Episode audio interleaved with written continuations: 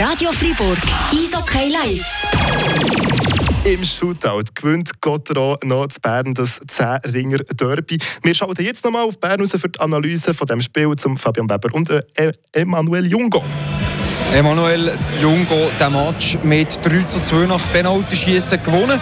Zwei wichtige Punkte, die Gotteron gewonnen hat. Ist es ein verdienter Sieg für dich? Ja, es ist, äh, wenn man über die ganze Spieldauer mit der Verlängerung äh, alles anguckt, ist doch Freiburg äh, besser gewesen, vor allem mit der Verlängerung äh, mit diesen zwei Pfostenschüssen. Äh, müssen wir nicht, nicht lange diskutieren, ob das ein verdienter Sieg ist. Äh, auch wenn man die Clubbrille am auf die Seite tut, ähm, Freiburg hat heute am Abend verdient gewonnen. Es war ein bisschen ein Auf und ein Ab, der ganze Match. Nicht so viele Goalschüsse, ein bisschen äh, viel Kehr an den Banden. Ich glaube, man hat bei diesen beiden Mannschaften gemerkt, dass es heute Abend wirklich ein wichtiger Match war. Ja, es war nicht nur ein wichtiger Match, es war auch ein Match, der von zwei verunsicherten Mannschaften, die doch verletzt ein bisschen, äh, ein bisschen böse gegeben haben, wenn man das mal so sagen will. Und durch das eben sehr äh, intensiv geführt ist, äh, mit, mit zwei Kämpfen. Und, äh, und das war auch der Grund, gewesen, wieso wir heute Abend einen intensiven Match gesehen haben. Ein wichtiger Match gewesen, äh, wo man eben nachher all das, was man in der letzten Zeit weniger gut gemacht hat, über einen Kampf zum Spiel probiert hat zu kompensieren. Man hat sehr gut angefangen. Nach zwei Minuten das Goal von Andrei Bikov, das erste Goal der Saison, wo er ist gefeiert auf der Bank.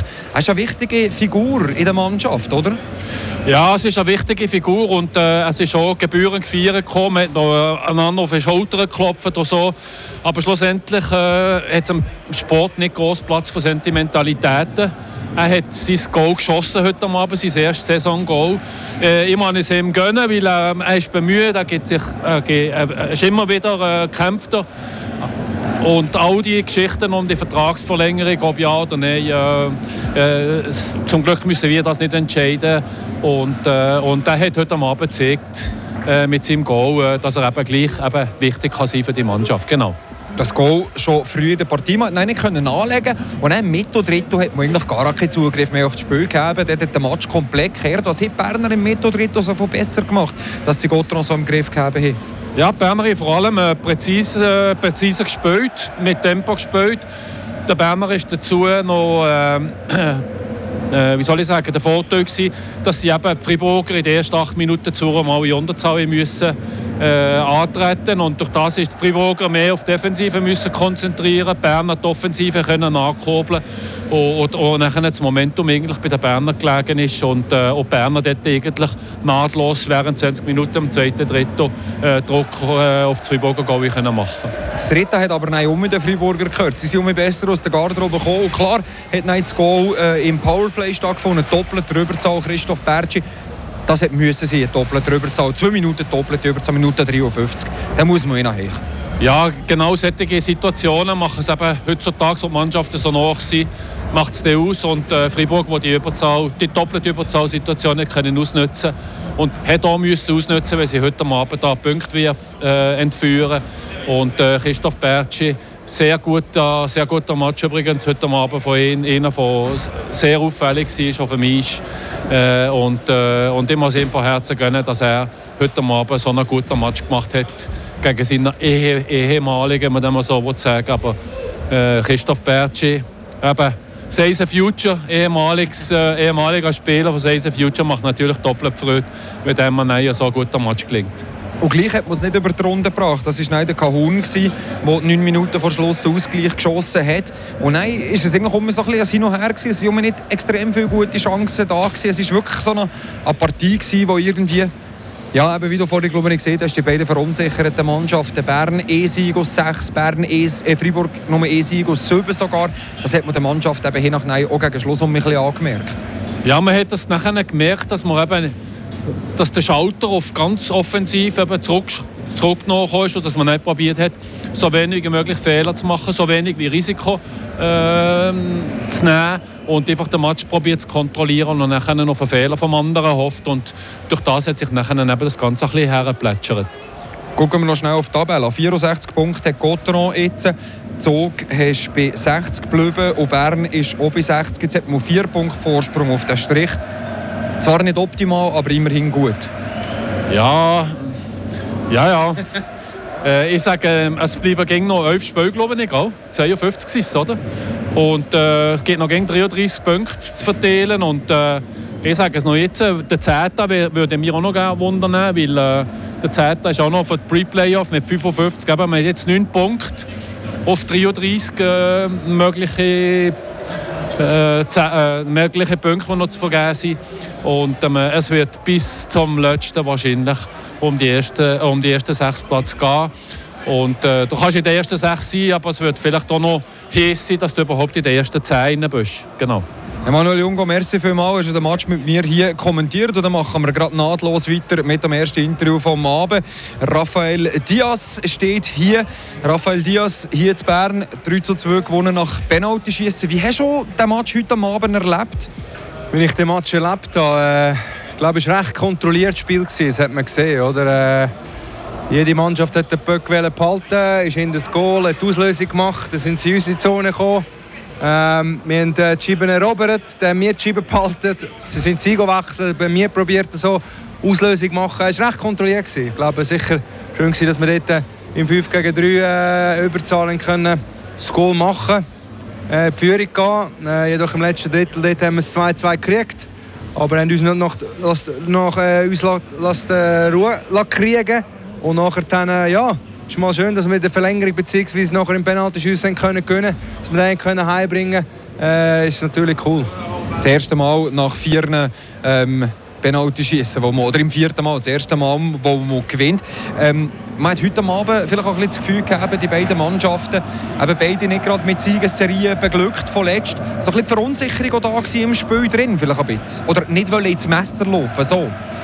Ja, kann natürlich auch sein. Ja, eben, ein kontrolliertes Spiel gewesen, ganz klar, oder?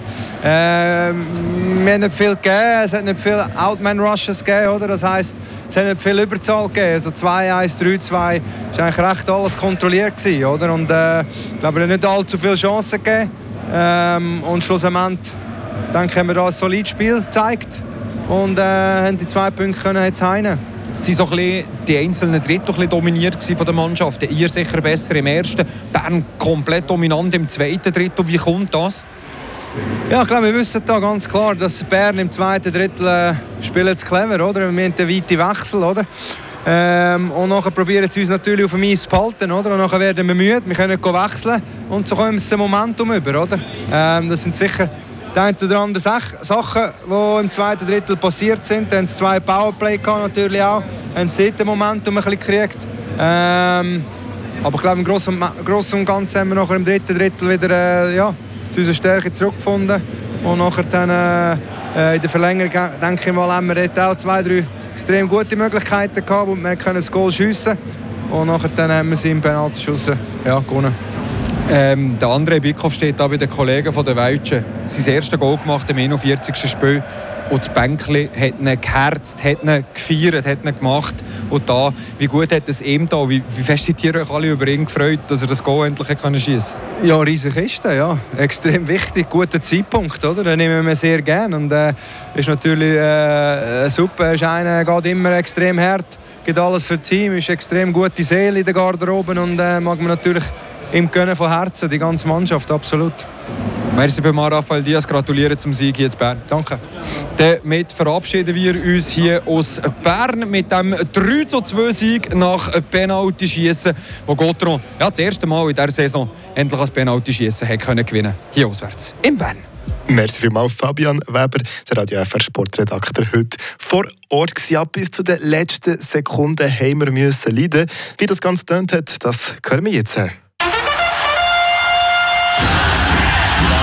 Schütter mal ein Böck von Querl von Goal. Das ist das 1 André Bikoff, das erste Goal von der Saison. Monkey auf den Back von André Bikoff und er geht feiern hier ans Bänkchen zu. Natürlich geht er feiern und das sind Szenen, die genau zeigen, wie wichtig der André Bikoff für die Mannschaft ist.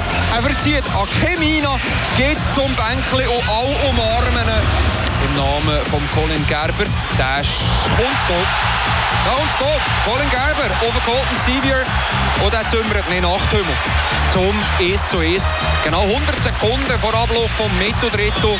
Trocken, Handgelenk in Nachthümmel über die Schulter von Conny Äh, sie sind auch ein bisschen weg vom Goal. Bertsche mit dem Abschluss und da ist der Goal! gewesen. Das ist Goal, ja. Christoph Bertsche mit um 2 zu 1. Dominik Cahun mit Tempo ist Ausgleich für SC Bern. Pass rechts raus auf Dominik Cahun. Ihn ist vorgelegt, ihn ist angesetzt. Handgelenker Und ähm, jetzt kommt es zu dem äh, Hitchcock-Penalty-Schießen in diesem äh, in dem Match. Äh, ist ein bisschen sinn- sinnbildlich für das heutige Spiel, äh, dass es einfach äh, alles abverlangt und äh, alles, äh, alles dabei ist heute Abend, was Hockey eben so interessant und so begehrt macht. Und, ähm, Viktor Rasklov da kommt und Jawohl! ihn. Merci. Das ist es. Das ist der Sieg. Der, äh, Gerd Sennhäuser hat es angesprochen. Sieg äh, für den Viktor Rask. 3 zu 2 im Penalty-Schießen. 3 zu 2 auch Gesamtscore hier. So, jetzt also dann, wir haben gehört, Fribourg-Gotteron gewinnt das Zähringer Derby gegen Bern mit 2 zu 3 im Shootout. Alle Highlights die findet ihr natürlich auch ging wie ging auf frapp.ch. Radio Fribourg. Eishockey live.